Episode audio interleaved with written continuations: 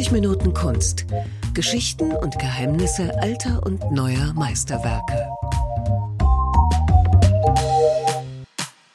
Hallo und herzlich willkommen zum Podcast über Kunst.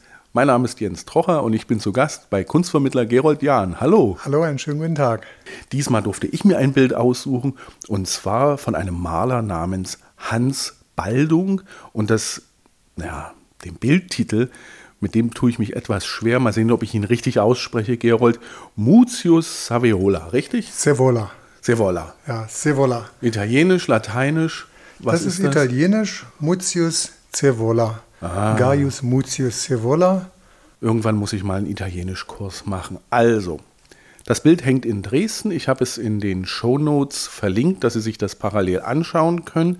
Wenn Sie unseren Podcast unterstützen, der viel Arbeit und viel Freude macht, dann können Sie das ebenfalls dort nachlesen. Und nun zum Bild. Es ist ein sehr farbenfrohes Bild. Was sehen wir, lieber Gerold? Ja, das Bild ist sehr ungewöhnlich. Ähm, ich bin an dem Bild eigentlich immer relativ zügig vorbeigegangen, weil es mir von der Gestaltung, von der Aufmachung gar nicht so irgendwo ins Auge fiel, jetzt irgendwie das besonders schön, besonders harmonisch wäre. Da sitzen und stehen einige Männer herum. Also, dieses Bild hat im Prinzip drei Ebenen. Auf dem vorderen, im vorderen Bereich, da sehen wir drei Männer in jeweils ganz verschiedener Pose. Einer, der sitzt mit einem ja sehr flachen, großen Hut.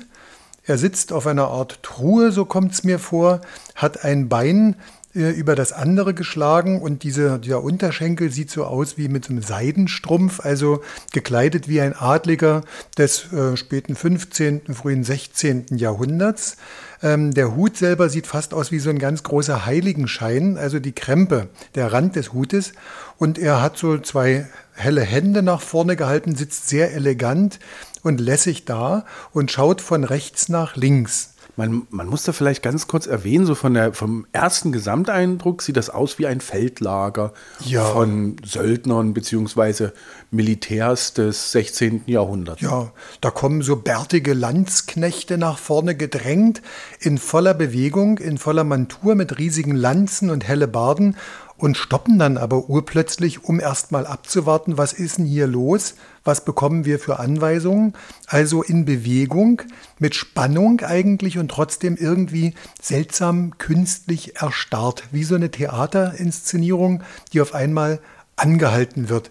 Ja, wir sehen drei große Zeltbahnen. Das wäre also die zweite Ebene, nachdem ich gerade den Mann vorne sitzend erwähnt habe und sein Gegenüber mit schmerzverzerrtem Gesicht, der sehr stark sich über die linke Schulter zurückwendet und auf sein Gegenüber schaut, auf diesen adligen, eleganten, lässig dort sitzenden Mann. Der sein Gegenüber steht an einer Art Kohlebecken mit einer Glut, hält die Hand hinein, ja, steht aufrecht, man sieht an seinen Beinen so Beinschienen, man sieht an seinen Armen wie bei einem Krieger Armschienen. Und dann gibt es vorne noch einen Mann, der gerade wohl stirbt, dessen Lebenslicht gerade ausgeht. Er zeigt uns fast theatralisch seine große Wunde am Hals und sitzt halb, steht halb, er sinkt halb dahin mit schmerzverzerrtem Gesicht und seine Augen scheinen zu verlöschen. Auch er sehr elegant und adlig gekleidet. Also das ist diese Dreiergruppe vorn.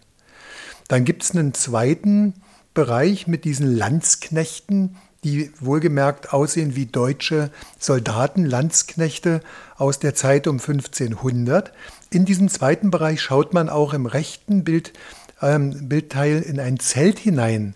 Dort hinten sind zwei völlig mit einer anderen Szene beschäftigt, die zählen in aller Ruhe gerade Geld. Den Obwohl, Sold wahrscheinlich. Ja, wahrscheinlich Sold wird ausgezahlt. Ne? Hier vorne, der stirbt und die da hinten zählen Geld weiter. So, dann gibt es also diese Zeltleinwände, diese Zeltdachbahnen, ja, mit Rot, Weiß und Grün gestaltet. Dann gibt es den hinteren Bereich, einen grünen, bewaldeten, steilen Hügel. Ja, es lohnt sich also in dieses Bild mal einzudringen. Wohlgemerkt, ich bin dort immer so oberflächlich vorübergegangen. Wenn man dann länger schaut und vielleicht sogar sich das Bild heranzieht, heranzoomt, dann bemerkt man hinten einen Fluss. Und da es hier um römische Geschichte geht, dürfte das der Tiber sein, der Fluss Tiber. Und wenn man mal länger schaut, dann sieht man dort hinten schwimmt einer. Also im Bild haben wir insgesamt elf Männer. Es sind ausschließlich Männer. Die drei vorn, die ich gerade erwähnt habe, der adlig gekleidete, lässig sitzende, der mit dem schmerzverzerrten Gesicht, dann der Sterbende, dahinter diese Landsknechte, wenn man mal zählt, eins, zwei, drei und dahinter noch so halb verdeckt zwei Gesellen, dann die zwei in dem Zelt, die das Geld zählen und der da hinten irgendwie geheimnisvoll durch den, den Fluss schwimmt. Du hast gerade gesagt, römische Geschichte. Mir ist auch aufgefallen, dass das Gebäude im Hintergrund ja auch so gar nicht eigentlich in die deutsche Landsknecht-Optik passt ja, von vorne. Das ist schon etwas widersprüchlich. Wir sehen hinten mit Bögen und Säulen ähm, so einen prächtigen römischen Palast auf dem Hügel. Der ist übrigens auch so hellbläulich gestaltet. Das scheint dadurch etwas weiter in der Ferne. Es ist dieser Effekt mit einer Art Farbperspektive, obwohl es hier nicht mit Landschaft ist, sondern mit einem Gebäude, mit einer Stadtdarstellung. Ja, das ist also durchaus ein Widerspruch. Vorne unsere martialisch aussehenden deutschen Landsknechte, wobei der vorne eine ganz gelbliche Uniform trägt, eine gelb, ja. Der leuchtet richtig. Ja, als ob die ja. gerade aus der Waschmaschine gekommen sei. Dir ist bei der Recherche zu dem Bild noch aufgefallen, dass ähm, der Maler dieses Gebäude, kann man sagen, abgemalt hat? Oder ja. hat sich inspirieren lassen? Also um dazu zu recherchieren, muss man schon äh, wieder mal äh, sehr in, das, in die Tiefe reingehen, denn äh, Hans Baldung, genannt Green, der Name wird vielen nichts sagen. Wir kennen alle Albrecht Dürer, seinen Zeitgenossen, um den es übrigens auch hier direkt geht. Dann gibt es die Kranachs, der ältere und der jüngere. Dann unseren Hans Holbein, eben auch da einen älteren und einen jüngeren. Aber Hans Baldung genannt Green, ist relativ wenig bekannt und da muss man schon suchen. Und da habe ich in einem sehr speziellen Buch gefunden, dass der Palast im Hintergrund beruht auf einem Schnitt, ich glaube einem Holzschnitt von einem äh, gewissen äh, italienischen Künstler namens Campagnola. Kann man mal suchen, denke ich, findet man Spuren. Campagnola, der Astrologe. Da gibt es genau diesen Palast im Hintergrund. Wer hat hier von wem einfach abgemalt? Ja, guckst du. Ich habe dann im Text rausgefunden, dass äh, unser Hans Baldung Green wohl in Straßburg dann Zugang hatte zu einigen dieser Holzschnitte wohl und dadurch eben hat Green unseren Palast in dem Bild, um das es bei uns heute geht, wohl aus dem älteren Holzschnitt entwendet, entlehnt. Bevor wir uns jetzt auf die Spur des Geheimnisses des Inhaltes äh, mhm. dieser Figuren machen, ganz kurz, du hast die Zeitgenossen schon erwähnt und Baldung ist jetzt nicht jedem ein Begriff. Wer ist das? Ja, Hans Baldung Grien gilt als einer der Maler und auch ähm, Kupferstecher und äh, überhaupt, es waren ja Multifunktionskünstler der Renaissancezeit in Deutschland.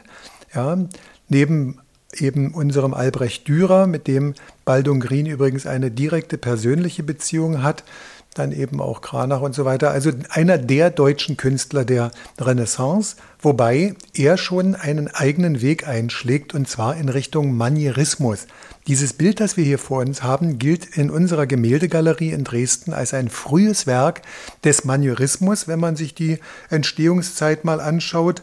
Ja, ähm, wir haben auch ein spätes Werk des Manierismus, also des gekünstelten Stiles. Ich wollte gerade sagen, hilf mir bitte über die Schwelle, was ist Manierismus? Ja, es ist also eine Bezeichnung in der Kunstgeschichte. Der Manierismus, vor allem in Italien, ist zu finden eben im 16. Jahrhundert, ja, vom, ich sag mal, frühen 16. Jahrhundert. In dieser Zeit entstand ja auch unser Bild hier, das ist datiert 1531, also erste Hälfte, sagen wir mal so, bis ins späte 16., frühe 17. Jahrhundert hinein. Maniera bedeutet die Art und Weise.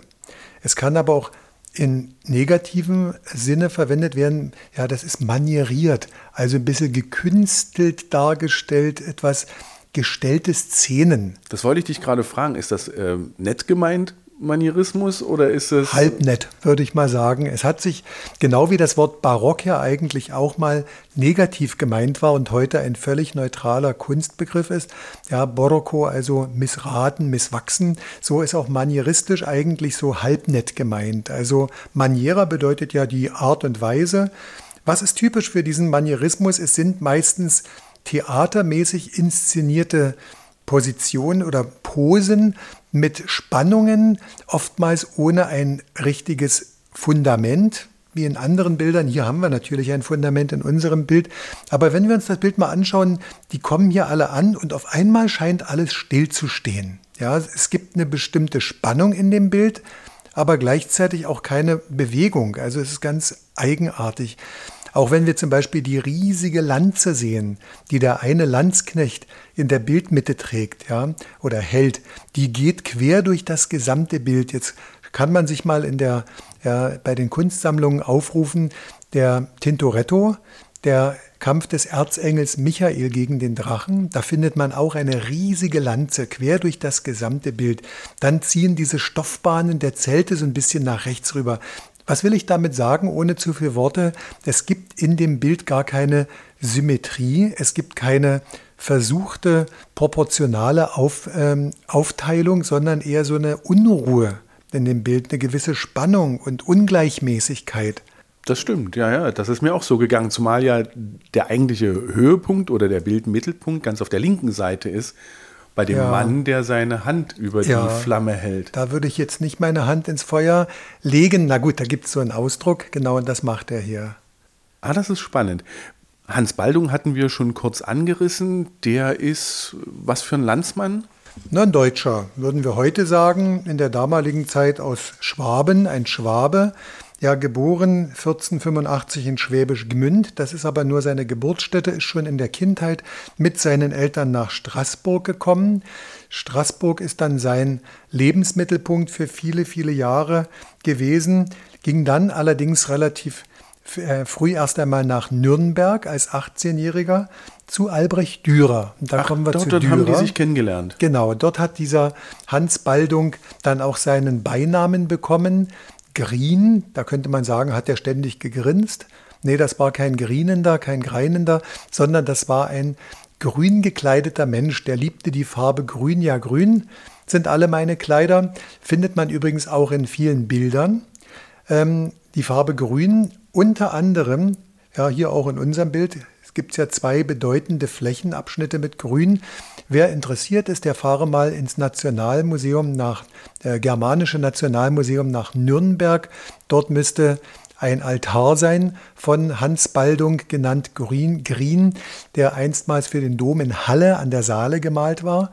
Und dort drin gibt es einen grün gekleideten Menschen. Den muss man nur mal schauen, und da haben wir ein Selfie von unserem Maler. Die Sache ist, in Nürnberg in der ähm, Meisterwerkstatt von Albrecht Dürer gab es noch zwei andere Hänse. Und wegen dieser zwei anderen Hänse hat man dem eben den Namen Green verpasst, damit man die auseinanderhalten kann. Der Hans der Grüne. Hans der Grüne, hol doch mal die gelbe Farbe. Genau, genau, so ungefähr. Und da setzt dann auch seine Signatur ein. Es gibt einige ganz frühe Signaturen nur mit HB und später dann gibt es also HBG. Und zwar die sogenannte ligierte Form. Witzig. Mhm. Der hat seinen Spitznamen dann gleich als Markenzeichen genommen. Genau. Ich habe jetzt erwartet, dass du mich fragst, was ist ligiert. Daraufhin habe ich meine Rede jetzt ausgerichtet. Da wollte Warte ich mal ganz kurz. Du hast gerade das Wort legiert gesagt. Ja, was bedeutet das ligiert, eigentlich? Danke, dass du das fragst. Das ja. wollte ich nämlich noch anbringen. Habe ich übrigens früher auch nicht gewusst. Bedeutet gebunden. Das heißt, wenn du drei Buchstaben durchgehend miteinander verbindest, dann sind diese Buchstaben ligiert. Also er hat dann mit HBG seine Bilder komplett signiert. Ja, genau. Wo findet man noch Bilder von ihm? Man findet an vielen Stellen Bildern von, Bilder von unserem Maler, vielleicht noch zu seinem Lebens, weiteren Lebensweg. Jetzt, das hat auch mit den Bildern zu tun. Er war dann in Nürnberg in der Werkstatt von Albrecht Dürer als sein Stellvertreter angesehen worden. Die beiden trennten 15 Jahre, also unser Hans Baldung war 15 Jahre jünger als Dürer. Dürer war ja dann eine lange Zeit in Italien und da muss unser Hans Baldung quasi der Stellvertreter in der Werkstatt gewesen sein von Dürer. Später ging es dann nach Straßburg, dann war er sechs Jahre lang in Freiburg dort wenn man also sein Hauptwerk sehen möchte, müsste man nach Freiburg im Breisgau fahren. In Münster gibt es den Hochaltar, dort gibt es die Tafel die Kreuzigung, dort ist zum Beispiel auch sein Selfie, sein Selbstporträt mit drin aus den ja, Jahren 1512 bis 1516. Also Freiburg Das wäre ein lohnender Weg. Dann wohlgemerkt Germanische Nationalmuseum in Nürnberg, der sogenannte Sebastiansaltar, der für die Kirche in Halle gemalt wurde. Dann in Basel zum Beispiel gibt es ein Selbstporträt mit dem Zottelhut, so nennt man das, das Selbstporträt mit dem Zottelhut.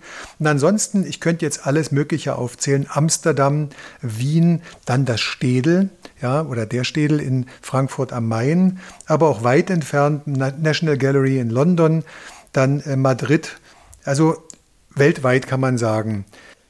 Was mir aufgefallen ist bei der Vorbereitung oder beim Lesen auch von Literatur über Baldung, er hat irgendwann mal angefangen, Frauen zu malen, ja. Frauenakte. Dafür mhm. ist er wohl auch berühmt. Tolles Thema, genau. Das mit den Frauen, er hat äh, für Europa übrigens etwas ganz Pikantes als erstes, das bleibt für alle Zeit sein Nimbus. Er hat zum ersten Mal sich gewagt, eine Frau mit real oder realistisch aussehendem Schamhaar zu malen. Ja, eine Frauendarstellung. Also er gilt als der Vertreter der Schönheit und der Erotik des weiblichen Körpers, obwohl uns das gar nicht so bewusst ist, wenn man sich nicht täglich damit beschäftigt. Und ich gebe ja zu, auch ich habe eigentlich erst darauf den Hinweis gefunden, was es für schöne Bilder von schönen Frauen gibt. Adam und Eva zum Beispiel. Es gibt aber auch Hexen, also immer wieder auch mit Erotik, durchaus mit ambivalenten Themen, die das Mädchen und der Tod die Hexe und der Tod und so weiter, eine Frau, der Tod und die Frau zum Beispiel. Ja, das findet das man schon mal gehört, ja. in Basel, im Kunstmuseum in Basel. Dann die drei Grazien. Ja, ist ein wunderbares Werk, eines seiner letzten aus dem Jahre 1543. Die drei Grazien, dazu sollte man nach Madrid fahren und im Prado sich mal anschauen, also einem der berühmtesten Gemäldegalerien der Welt. Ja, dann gibt es dort eben auch die Lebensalter und der Tod im Prado, also Schönheit und Erotik, Frauen wie Eva, die Hexe, die Göttin, die Verführerin, in Begleitung auch von ja, Skeletten zum Beispiel, Tod und das, der Tod und das blühende Leben. Das fand ich ein wenig verwirrend. Ja, das ist sozusagen der Gedanke, unser Leben ist ja nicht endlos, sondern durchaus endlich. Diesen Gedanken findet man in vielen Bildern der damaligen Zeit. Also ja, der blühende, schöne, begehrenswerte junge Frauenkörper und daneben das Ende des Lebens. Apropos Zeit, es waren wieder bewegte Zeiten, die Hans Baldung erlebt hat. In, in Deutschland trieb ein Mönch namens Martin Luther ja, sein äh, Wesen. Seine Wesen, sein, nicht sein Unwesen, sein Wesen. Er wollte die katholische Kirche reformieren. Und das hat wiederum mit diesem Bild zu tun. Ja, genau. Also auch mit unserem Bild und mit einer Reihe von Bildern, die ich jetzt gerade erwähnt habe, die Schönheit der Frau. Ähm, um auf die Sache gleich zu kommen, Martin Luther hat ja eher ungewollt eigentlich bei vielen Künstlern ähm, materielle Probleme bereitet. Er hat vielen, ja, weil urplötzlich eine starke Bewegung in Gang kam, sowohl in Frankreich als auch in der Schweiz und in deutschen Landen, die sich gegen die bildliche Darstellung äh, schließlich richtete. Altäre und ähm, irgendwelche schönen Bilder für Kirchen waren nicht mehr geschätzt. Denn Inhalt von Martin Luthers Kritik war ja, wir sollten uns mal wieder auf die Bibel, auf die wirkliche Bibel konzentrieren und nicht um allerlei Geschichtchen uns Gedanken machen. Und das bedeutete für viele Künstler, dass deren Lebensgrundlage jetzt sich nicht wegbrach komplett, aber änderte. Deswegen also sieht man nach 1520 sehr viele Porträts oder Historiendarstellungen. Ich spreche jetzt mal für unseren Hans Baldung Green. Man sieht Pferde, also Tierdarstellungen. Zum Beispiel kann man nach Erfurt fahren. In Erfurt gibt es da wunderbare Tierdarstellungen. Und dann gibt es auch ein Bild, das geschaffen wurde, ein schreiendes Pferd, eine Perspektivstudie, heute im British Museum von London, von Hans Baldung Green, das zu einem der berühmtesten Bilder der Neuzeit geworden ist, nämlich Picasso. Guernica, ja, da gibt es von Picasso, wer sich mal Picasso aufruft, Guernica, ja, mit dem schreienden Pferd, das jeder, denke ich, zumindest im Unterbewusstsein kennt. Dieses Pferd hat Picasso quasi eins zu eins übernommen von unserem Hans Baldung Green. Ist doch toll, ne? Das ist eine tolle Geschichte. Das heißt, wenn ich dich richtig verstanden habe, weil, die Auf, weil als Auftraggeber die Kirche wegbrach, ja. haben die Maler dann versucht, einen weltlichen Markt zu bedienen. Ja, jetzt hast du für mich die Kurve bekommen, weil ich habe mich jetzt ein wenig wieder in die Geschichten reingesteigert. Genau, das stimmt. Äh, dadurch also, der weltliche Markt war dann überlebenswichtig und deswegen viele Porträts und Historiendarstellungen, um wieder den Bogen zu unserem Bild zu. Wir haben ja noch versprochen, dass wir die vollenden. Geschichte dieses Bildes erzählen. Ist das eine Historiendarstellung? Gibt es dafür eine, einen realen Hintergrund? Ja, also Hans Baldung Grien hat sich dann in den 30er Jahren sehr mit diesen Geschichten aus der römischen frühen Zeit beschäftigt. Ein Bild kann man nach meinem Wissen auch in, in Warschau finden zum Beispiel. Man wird aber sicher auch in anderen Museen dann fündig. Also wer mal Hans Baldung Grien auf einem Schild liest, dann schaue mal, dort sind oftmals Historiendarstellungen aus Rom. Unsere Story, unsere Geschichte spielt vor ungefähr 2500 Jahren. Sie heißt also äh, Gaius Mutius Sevola vor Lars Porsena. Aha. Die Geschichte wird jetzt überhaupt keinem was sagen oder wahrscheinlich Niemals kaum gehört. jemandem. Ja, Obwohl hat sich ich also den beschäftigt. Homer und die anderen äh, alten Griechen und Römer natürlich gelesen habe. natürlich, die weiß man sogar auswendig, könnten wir jetzt sofort zitieren, nicht wahr? Dann lass uns die Geschichte nochmal aufdröseln. Es ist über 2000 Jahre alt und was passiert? Ja, die Geschichte spielt also im Jahre wohl 508 vor Christus, wenn man den alten Unterlagen Glauben schenken mag, und äh, handelt davon, dass ein Etruskerkönig mit dem heutigen, ja, modern klingenden Namen Lars Porsena, Lars Porsena, die Stadt Rom belagert. Die Etrusker sind ein antikes Volk, ja, aus dem Raum Anatolien wahrscheinlich stammend, die dann im italienischen Raum eine Rolle spielten. Und dieser Etruskerkönig, also Lars Porsena der Lars, der belagert Rom. Und Rom entschließt sich, auf ihn ein Attentat verüben zu lassen. Und es gibt wohl viele Freiwillige. Einer wird davon gewählt, das ist Gaius Mutius, der dann später den Namen Scevola bekommt, nämlich der Linkshänder. Warum werde ich gleich erzählen.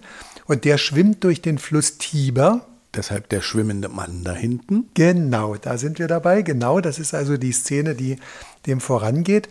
Und der schleicht sich in das Lager eben von dem Etruskerkönig ein. Und dort ist gerade Zahltag. Das heißt, der Sold wird gezahlt. Das erklärt unsere seelenruhig dort zählenden Leute im Hintergrund, im Inneren des Zeltes, die dort die Münzen gerade zählen. Und das erklärt auch, Warum der Mann hier vorne mit einer tödlichen Halswunde zu finden ist, das ist nämlich der Schatzmeister. Daran merkt man, das Amt des Schatzmeisters kann durchaus ja lebensgefährlich sein. Gott sei Absolut. Dank habe ich das damals nicht gewusst als Schatzmeister des Berufsverbandes der Dresdner Gästeführer. Nicht, dass mich jemand verwechselt hätte mit unserem Vorsitzenden vom Verband. Es gab aber auch nie ein Attentat. Jedenfalls unser junger Freiwilliger. Der Attentäter. Genau, er stürmt also vor und ersticht in seinem guten Glauben den Etruskerkönig. Was er nicht weiß, ist, dass der Etruskerkönig fast identisch gekleidet ist wie der Schatzmeister. Am Tage der Soldauszahlung hat der Schatzmeister nämlich auch gute Kleidung, sehr, sehr gute Kleidung angezogen. Deswegen wird er verwechselt. Wir werden also Augenzeugen einer Verwechslungsszene und das arme Opfer vorne rechts ja, also sinkt über dieser Truhe. Wenn man die Truhe mal heranzoomt, dann sieht man auf der Truhe übrigens die äh, Jahreszahlen 1531 und auch, dass das HP Green Fezit oder Fazit geschaffen hat. Kommen wir zu der Frage, warum muss der Attentäter seine Hand über ein Feuer halten? Er muss es gar nicht, er macht es freiwillig. Er wird also gefangen genommen, der Irrtum wird aufgeklärt, dann wird er befragt, wer er ist und so weiter. Und er sagt dann äh, voller Mut, du kannst mich übrigens gerne foltern, du kannst mich ähm, töten. Ich habe, kein, ich habe keinerlei Bedenken vor dem Tod, ich habe keine Angst vor dem Tod. Und als Zeichen seiner Entschlossenheit hält er seine rechte Hand in ein da zufällig herumstehendes Kohlenbecken. Das steht eben so da. Und da nimmt er seine Hand und hält die dort lange, lange herein. Und seine Hand beginnt schon zu verkohlen. Und trotzdem, man sieht deswegen dieses eigentlich ja angespannte Gesicht, aber nicht ganz schmerzverzerrte Gesicht. Er behält also den Mut und sagt, mir ist es egal und wenn meine gesamte Hand jetzt zu Kohle wird, ich bin also bereit zu sterben und ich weiß, drüben bei uns in Rom gibt es noch mindestens 300 Freiwillige, die dasselbe bereit zu tun wären. Und die Moral von der Geschichte? Naja, die Leg Moral. dich nicht mit Römern an. Ja, die Römer sind also die mutigsten. Nein, also unser Lars Porsena ist über diesen Mut, über diese, über diese Handlung mit der verdorrten Hand oder verbrannten Hand, deswegen übrigens dann der Name Linkshänder, Scevola, Ah. ja, ist also der Lars Porsena, dieser Etruskerkönig, dermaßen erstaunt und verwirrt, dass er dann sagt, der darf frei kommen, der darf dann zurück in seine Heimatstadt und es wird dann über Legaten, also über rechtlich be oder berechtigte Diplomaten, werden Friedensverhandlungen mit den Römern begonnen, die schließlich auch zur Beendigung der Belagerung führen. So eine ganz interessante Geschichte. Tolle Geschichte. Was mich nur irritiert ist, die Geschichte ist über 2000 Jahre alt, aber die, ja, das Aussehen der Figuren passt eigentlich eher ins 16. Jahrhundert. Ja, also da können wir uns gerne auch andere Bilder nehmen. Wir können uns Bilder nehmen, die ein paar Jahre früher entstanden sind. Sandro Botticelli zum Beispiel äh, mit der Madonna und Johannes und äh, Jesus. Da sieht der Johannes auch aus in der Kleidung von Jugendlichen, von jungen Männern in Florenz damals. Und so ist es eigentlich eher gar nicht so verwunderlich, dass man uralte Historien dann zeigt mit der Kleidung der Zeitgenossen. Also Baldung Green hat dieses Bild ja 1531 gemalt und malt eben, was er auf der Straße sieht. Denn ich schätze mal, die haben entweder keine Quellen gehabt oder sich auch nicht die Mühe machen wollen, jetzt historisch genau die Kleidung früherer Zeiten darzustellen. Also alte Geschichte in für damalige Zeit moderner Kleidung. Toll. So ungefähr würde ich es darstellen. Eine Sache finde ich noch ganz spannend. Mir ist der Herr mit dem Hut aufgefallen und ich dachte, an irgendwen erinnert der mich. Und du hast gesagt, das ist doch Goethe. Das kann doch aber nicht sein. Das ist sehr interessant. Das ist, äh, sieht so sehr ähnlich einem Bild, das äh, vielen in Deutschland bekannt sein dürfte, wenn auch der Maler selber gar nicht so bekannt ist, aus ja schon fast jüngeren Zeiten. Das ist aus dem 18. Jahrhundert.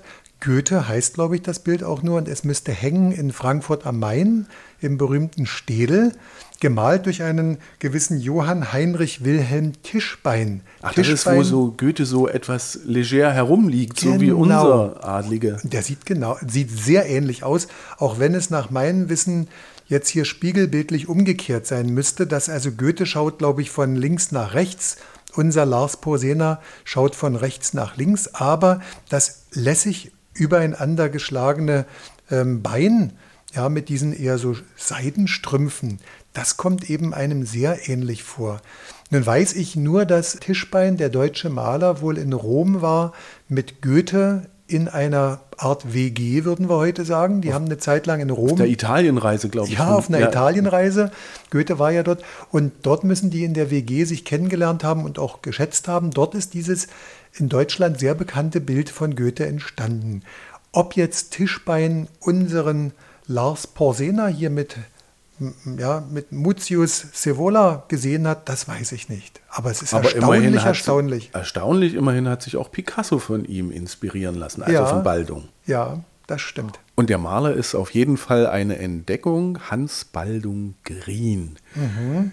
Vielen Dank, Gerold. Sehr gerne geschehen. Vielen Dank fürs Lauschen. Und wenn Sie unseren Podcast unterstützen wollen, schauen Sie mal in die Shownotes. Dort gibt es alle Möglichkeiten. Und ich sage vielen Dank. Bis zum nächsten Mal.